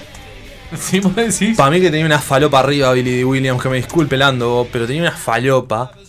Bueno, pero mostraron a Lando, vos. Y bueno, y Bueno, pasa que justo en, el, en el tráiler, que fue lo que se presentó. El hay tráiler, hay, hay tráiler, es más largo que un teaser. Nosotros ayer compartimos por las redes sociales de Ah, nuestro- pará, estaba Anthony Daniels también. Sí. Por eso. ¿Quién? Del cast viejo estaba Billy D. Williams y, Y An- An- y Anthony Daniels. Por eso, te, te entendí que solo mencionaste a. No, sí, mencioné solamente a Billy D. Wi- a, a Billy D. Williams, macho. Ah, por eso, y después en realidad cast nuevo. Sí, eh, Daisy Ridley, John Boyega, Oscar Isaacs, eh, la actriz que hace a Rose, que nunca me, nunca me sale el nombre. Bueno, no está, no está más Peter. Este, Está el nuevo Chewbacca. Por eso. El nuevo Chewbacca, sí. No está, nuevo- no está más el viejo Chewbacca, está el nuevo Chewbacca. El Chewbacca que arranca en solo. Y está la nueva actriz, que tampoco me sale el nombre, que interpreta a Yana, o algo así se llama el personaje que va a ser en el episodio 9. Es uno de los personajes nuevos. Sí, que todo el mundo está tirando como la idea de que es la hija de Lando. Todavía no lo sabemos. Na- Nadie lo respondió a eso. Preguntas incógnitas. Igual, ojo que, que aludir de que, es, que la hija de Lando es un, un comentario súper racista, ¿no? Es tipo, Lando es uno de los pocos No, personajes no, negros no fue por que aparecen en la serie. Aparece una joven pará. negra, es la hija. Pará, pará, no me metas esas cosas que no dije. Lo digo No, por pero se el- la preguntaron en el panel. Ah, por el vestuario. Stephen Colbert se lo preguntó. ¿Vos Sí. sos la hija de Lando? Y, él, y la mina la tiró para el corner. Dijo que Lando Carlillan podría ser el hijo de cualquiera. Podría ser el padre de cualquiera. Porque Bueno. claro, eh, a ver, Lando Carlillan es el Mitsumasa Kido del mundo Star Wars. Tipo, ha apli- aplicado el fornicio con todo personaje viviente, alienígena o no, del- de ese mundo. Hasta con el droide que tenían solo. Eh, ahora no me sale el droide, el maravilloso droide que tiene él en solo. Ah, no me acuerdo, no, pero, pero Eh, sí. el, que, el- el que parece Alpha 5, pero versión mujer. turbio. Sí, bueno, turbio. Pero es Star Wars. Star así que Wars. no es turbio. Este. Pero bueno, yendo a lo que a lo que realmente tenemos que hablar, se presentó el, el teaser o el trailer y bueno, finalmente se sabe el episodio el- que el episodio 9 se va a llamar eh, Rise of Skywalker, se llama Exacto. Epi- Star Wars episodio 9, Rise of Skywalker. Que bueno, nosotros ayer habíamos publicado unas imágenes que se estaba, eh, se estaba se había como filtrado un tráiler de una imagen que decía The Will of the Force. Will of the Force. Que ojo, no me pareció un mal- dejando de lado que ya no sabemos que no es el título, no me quedaba mal el título. de- No, no, yo creo que, que te daba a pensar otra Además cosa. daba como Igual un título, que- daba como un título de cierre, daba como de- la voluntad de la fuerza. Bueno, no, la pero creo que The Rise of the Skywalker es como, como que tiene más, más punch, tiene más power y, Y lo sí, que vamos a estar esperando está el nombre de- de- de- de- del Jebus galáctico en, en las, en el título ya, tipo. Claro, lo que estamos esperando ahora es que realmente Rey se termine de descubrir como una Skywalker. Medio que Exacto. lo vamos a estar esperando. No sabemos cómo, no sabemos por qué. Claro, Pero hoy Pero va a también ocurrir. nosotros teníamos la, la discusión de que capaz que Skywalker pasa a ser como un. Yo lo que decía, tenía- tengo una como la teoría loca que Skywalker en realidad es como el- un título ahora. Va a pasar a ser un título. En el sentido de que Rey directamente sangui- por lazo sanguíneo no es Skywalker, pero Puede al ser, ser, la leyenda, ser, el nuevo no. héroe. Puede ser. no- es no todo muy rebuscado. Es una heredera, pues. A ver, el teaser o el tráiler no muestra mucho realmente. O sea, muestra muchas escenas muy inconexas de por medio. Yo lo que digo es que para mí el, el, el tráiler es muy, mucho humo. Es mucha escena emotiva pantallazos de personajes, pero que en realidad no te terminan dando ninguna pista Sí, de la historia. Ves a Carrie Fisher abrazándose con Rey. Una O sea, risa de fondo, macabra, también, al terminar. Sí, o sea, vamos a ser sinceros. Sí, el teaser. macabra a ver, y- escu- yo lo voy a decir así: si alguien es fanático de Star Wars, nos está escuchando y todavía no tuvo la posibilidad de verlo, el teaser, primero. No, en- primero de todo no es fanático de Star Wars. Bueno, está. Y segundo, entre o en nuestro Twitter o en nuestro Facebook, ponen Universo Alternativo y ahí está subido. Lo pueden ver. Ahora sí, volviendo a lo que diga, yo cuando escuché la risa de, de- de quien, de quien estamos hablando. Decilo, porque todos sabemos que la risa se da. O sea, No la escena, cómo, es, la escena es cómo. pantallazo, Rey mirando hacia un cacho de lo que vendría a ser la segunda estrella de la muerte. Exactamente. De los restos de la segunda estrella de la muerte. Y se siente la risa del, del mismísimo emperador Palpatine. ¿Cómo, cómo, no entiendo cómo sigue vivo, cómo está ahí? ¿Querés que te diga cómo? Clones. Ya está, te lo La- justifiqué. Hay, hay miles de Palpatine. La realidad es, uno en el teaser dice, creo que esa es la risa de Palpatine, pero para los que estaban siguiendo el evento en vivo, Claro, cuando termina, cuando termina el teaser, yo me imagino la audiencia cuando se volvió a encender las luces del escenario y estaba presente Ian McDermott. Ian McDermott, que es el actor que interpreta al, McDermott. empera- a- al int- al- al emperador Palpatine, toma el micrófono y que con su voz del emperador dice, como diciendo, vuelvan a pasarlo, vuelve a pasarlo, El y desaparece. Y yo dije, pará, el hijo de puta va a hablar, va a decir algo, va a decir una pista. No tira nada, desaparece. No tira nada. Yo lo único que pido es dos cosas. Si Palpatine vuelve a aparecer en el episodio 9, yo quiero escuchar un I am the Senate. Sería glorioso, eh, Y- hermoso. Y, después que te haga el Psycho Crusher con, el, con la espada. Sí. te- te- se tire tirabuzón onda Mr. Bison en Street Fighter, pero con el sable como peleó con. con- No, no, ya no pelea más con el sable láser. Acuérdate ya Ah, con los rayos. le- Vos decís que no, que va a tirar Thunderbolts hacia voluntad. Es que no sabemos cómo va a aparecer. eh, Es un misterio, pero lo que nos da a entender en realidad. Yo agradezco que el cuerpo de Anakin Skywalker fue incinerado en Endor. Es lo único que voy a decir ahora. Porque si no, las teorías podrían ir No, muchísimo pero, más pero lejos. hay una realidad que es. eh, por decirlo de una forma, nos habíamos quedado sin villano. Eh, Sí, porque Snow fue un fue humo. Snow fue, de- desapareció, es un villano que se resolvió muy fácil. Por más que en realidad mostraba ser un usuario de la fuerza, por más que en realidad mostraba ser un tipo como que tenía un gran plan, ¿tá? Eh, realmente desaparece muy fácil, muy rápidamente. Es muy fugazo, pero Y no teníamos villano para lo que era episodio 9. Lo cual todos creímos, en cierto momento, que el villano pasaría a ser este directamente Kylo Ren. Por el hecho de que en realidad era como el que había tomado eh, de alguna forma la batuta. Y también está Hux. No nos olvidemos de Hux, ¿no? También. Está bueno, Hux obviamente no pincha ni corta. No, es que en, en realidad. poder, ¿no? eh, que- no, no es que en poder. Es que el, cor- el tema fue de que pasó de ser un personaje serio en episodio 7 a ser un, un Sí, un- comic relief. el en comic episodio relief en 8. el- Hablando justo de villano, que faltaría un villano trasfondo, que lo que más... por- yo no soy fan de Star Wars, pero lo que más me gusta de Star Wars fue siempre que había un villano muy poderoso atrás. ¿Por qué? ¿Eh? ¿Por qué no sos fan de Star Wars? Eh, No, no sé, no, nunca me... Porque rosa lo bizarro y no me cuela, no sé. Pero no, no eres el disco. What? No, Generaciones, What? generaciones. Ah, no me Cada gusta. generación nueva tiene su héroe, Juan. Claro, a mí Sí, sí, Star Ellos tienen a Ninja y Twitch. Sí, yo. Bueno, bueno, pará, No, pará, pará, pará, no. Respeto que te guste Justin Bieber. No, respeto. pará, me están tirando bu- ta, Eso queda para otro momento, ese bullshit, pero está. Ahora, ¿qué decir sobre el villano? Que es lo que me gusta a mí de Star Wars. No soy fan, pero lo que me gusta de la de Star Wars- Dark Lord atrás. Exacto. Y, y eso me está acordar ahora lo del villano, que no hace mucho, fue por diciembre, se liberó un cómic oficial de lo que están haciendo tanto Disney. para Marvel. hacer- Marvel está haciendo los cómics. para Wars, hacer plata. Y hace algo hermoso. Hace mucho tiempo vi una teoría Marvel en internet. Nico, no lo corrijas. Sí. Bueno, pero el sello es Marvel. Eh, eh, hace mucho tiempo salió una teoría en Reddit, me acuerdo que la leí, en que Jar Jar de Vince era un verdadero No, Lord Sith. No, no, no, pero pará, ¿se confirmó? No, No, no, se confirmó porque en las novelas está. No, no, es una locura. Pero pará, no, pará, No, en no. el cómic, en el cómic, justamente Jar Jar toma el sable, lo enciende y queda mirando el sable y encima lo apaga y le dice... No, el final de Jar Jar está contado en una de las novelas de las que salió ahora, en- creo que es en Aftermatch. Ah, Sí, que no te- queda, ojo que ya me estoy eh, equivocando. queda como un artista itinerante. Como que Queda, vive. queda- queda- queda- pasó de ser senador a hacer este Un- un payaso, malabares en la calle. Un artista itinerante. En donde ¿Eh? Bordaberry. No, Bordaberry está en un ambiente turbio del fútbol. Este está peor. Pues no está más, porque ya se salió. Este ¿no? dejó de ser Es más, es un turco Abdala. Ah, ahí va, bien, bien, ahí va, bien. un turco- buena referencia, son Bien. turcos de ala. Este, yo que sé, puede ser, ojalá, no sé, todo es posible en esta vida y ya he demostrado Star Wars ser muy bizarro, así que me hubiese gustado ver eso que ya en realidad sea un Lord Sith, igual en el cómic se mostró que manejaba Jar un Jar en sable. realidad hay muchas teorías desde episodio 1 acerca de si realmente era Bueno, un personaje bueno. para no. los fanáticos de episodio, de episodio 1, hay, el domingo hay un panel sobre el 20 aniversario de la amenaza fantasma.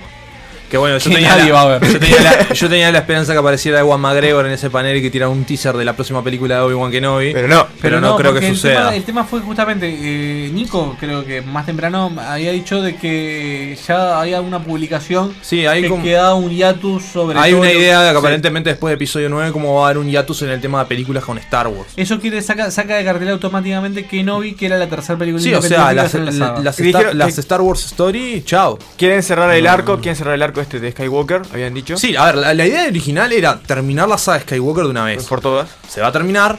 Va a gustar, no, eso no se sabe, pero ta, se va a terminar. Y ahora lo único que vamos a tener, me parece, para seguir comiendo por un tiempo va a ser de Mandalorian, que se presenta.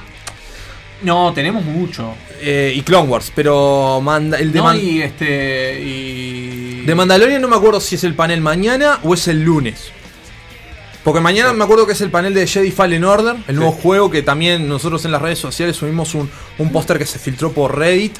Esa- esas filtraciones entre Sí, comillas. entre comillas, perdón. Obviamente en radio ustedes no me ven, pero yo estoy haciendo con los dedos comillas. Tipo Porque no- filtra- son filtraciones Porque son esas raras, filtraciones que posta. fulano, el editor gráfico del, del, del estudio, en Se realidad... hace un la- usuario trucho. Se, claro, se la manda a algún usuario de Reddit y le dice, vos tomá, filtra esto. O sea, para. Eh, Star Wars Resistance, que, que salió el año pasado también Sí. está. O sea que en realidad. Sí, digo, tenemos perdón. A mí porque- tres series en realidad ongoing. Particularmente yo no, eh, ahí no, no he, no he tomado la iniciativa de ver Resistance. No me llamó la atención el diseño eh, y estoy- me quedé con la idea de Rebels y con la idea... eh, pasa que el final de Rebels es espectacular. Rebels es, es el epítome, es, eh, tipo... Yo creo que ahí que- hay una cosa que voy a decir que Nico va a discrepar, que es, yo creo que todo ese espíritu de Star Wars que había en la saga original donde las cosas son buenas o son malas, es blanco, es negro, y que aparte la línea donde vos venís por el lado luminoso de la fuerza y te caes, Que es, muy fina en realidad, que por eso el tema de, de la tentación y todo. Exacto. Se mantiene en Rebels y se pierde completamente en las películas con esa cosa gris que quieren hacer. De como una especie de combinación en que el, el Jedi último es una cosa entre la, la Sí, y la... yo creo que en realidad lo que quieren plantear también en esta teoría es que ya está. No, ti- no tiene que haber más Sith, no tiene que haber más Jedi. El mundo tiene que continuar sin la necesidad de ellos. los Jedi. Bueno, sí, sería No, como viste una que, a ver, de Luke, 2.0. Luke está obsesionadísimo en el episodio 8 diciendo que los, los Jedi se tienen que terminar. Porque, a ver, Luke había llegado a la conclusión verdadera. Era tipo, los Jedi permitieron que Darth Sidious hiciera lo que, lo lo que quiso, terminó Para dar un ter- equilibrio. Terminó creando a Darth Vader y, y ningún Jedi se dio cuenta, ni el mismísimo maestro Yoda se dio cuenta. Entonces, tipo, ¿para qué, ser, ¿para qué sirven los Jedi? Para nada. Tipo, resta- la restauración del universo y bla, bla, bla. Era todo un... Qué Según la perspectiva de Luke en ese momento, ¿no? ¿Puede estar equivocado o no? No, obvio, a ver. Lo bueno de eso es porque es como que Pero ahí volvés a lo del blanco, ahí luego volvés a lo del blanco y negro. El blanco y negro para el tener el yin y el yang, el balance entre la fuerza. Que recordemos que en sí eh, Star Wars es basada en una novela japonesa que justamente habla de eso. Sí, todo el tema del camino del héroe, obvio. Sí, Lucas tomó, a ver, a Lucas no se le ocurrió la maravillosa de tipo, un montón de cosas Bueno. que eso son, son discutibles. A va- vamos a tener No, que- y bueno, resumiendo, está, eso vamos a tener que decir, porque nos quedamos sin tiempo. Sí, yo además tengo que comentar, ver, que comentar otra cosa que no tiene nada que ver con Bueno, esto, así que resuman, resuman bien tranquilo. No, ¿eh? digo, Time, bueno, mañana a la par que vayan saliendo los paneles y tenemos Vayan oportunidad, si no, no los podemos compartir nosotros a través de las redes sociales, lo que les digo, tipo, menta- por lo menos en, en YouTube, Está se meten en el canal oficial de Star Wars y Star Wars Y sube los todo. paneles en directo, cosa que eso me parece que está bueno. Porque no se queda en tipo, ah, si no vas a la convención, Te jodes. Te jodes. A la BlizzCon no. Entonces, Haces esa No, la clásica- BlizzCon tenés que pagar. No, por el hecho justamente si no vas o si no pagas a la la BlizzCon. BlizzCon también tenés que pagar. Sí, yo quiero ver si, yo quiero ver si este año, este año me parece que se mete Me parece que este año no va a entrada en el traste. ¿eh? Ahora Pasa sí. que tiene que existir Blizzard para acá, BlizzCon. Está. Pero bueno, mañana Jedi Fallen Order y otras cosas más. Ahora sí, Ale, termina No, va lo que este, querías que, decir. el fin de semana pasado la gente de Corea Fans Uruguay nos invitó al evento K-Pop Montevideo, este, que estuvimos por ahí y, o sea, de vuelta agradecerles por la invitación. Este, que tal, que el evento como, como todos los eventos del estilo estuvo muy bien, la- lo- los- o sea, muy buena energía, la- los gurises este, se apoyan pila entre ellos, y vale destacarlo. Este, ¿qué tal? La pasamos re bien y que, o sea, les agradecemos de vuelta a pila por la invitación. Y seguramente eh, ten- tenemos material que no pudimos todavía subir a redes. Y seguramente voy a, o sea, voy a intentar subir este, en Todo estos días todo lo posible. Sí, claro, tenemos material atrasado en realidad desde, desde el año pasado que no hemos podido terminar de subir. Tenemos mucho material. Tenemos mucho material, muchas De- cosas. Pero ta, vamos a intentar subir este, por lo al menos de a poco lo que podamos. Y ta, y eso. De vuelta, muchas gracias a la gente de Corea Fans Uruguay. Y una cosita boba, pero que hay que aclarar, el viernes que viene no salimos porque Semana Santa, salimos el viernes siguiente, así que bueno, está para la gente. Semana de turismo, Juan. Vuelta ciclista, Diego. Claro, semana criolla también. Tenemos el viernes rojo, o sea que no salimos al aire, tan simple como eso. Este, y ¿está? ¿Algo más? ¿Felices Pascua? Felices Pascuas a todos. ahí va. Buen fin de semana Coman y- mucho chocolate. y nos Pásenla ve- bien. Y Dios nos vemos, volumen. ¡Adiós!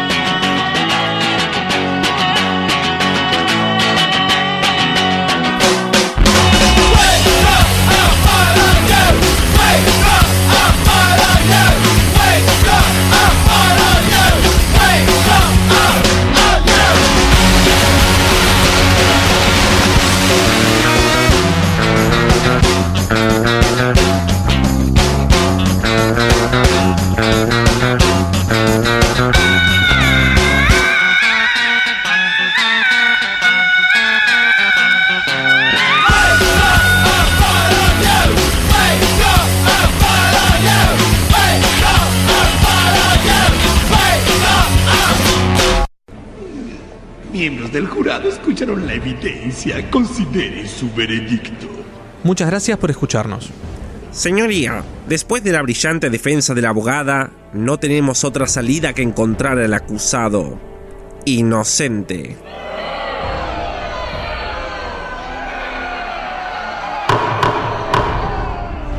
Por ser descarriados, viles y depravados. De todas maneras, nos desharemos de ustedes. Los esperamos el próximo viernes. ¿O no? En esta era de nuevos medios de comunicación, la radio sigue siendo el medio por excelencia, Por excelencia. ya que puede transmitir cualquier mensaje a cualquier lugar en cualquier momento. A cualquier lugar. Uniradio. 89.1 Universidad de la República.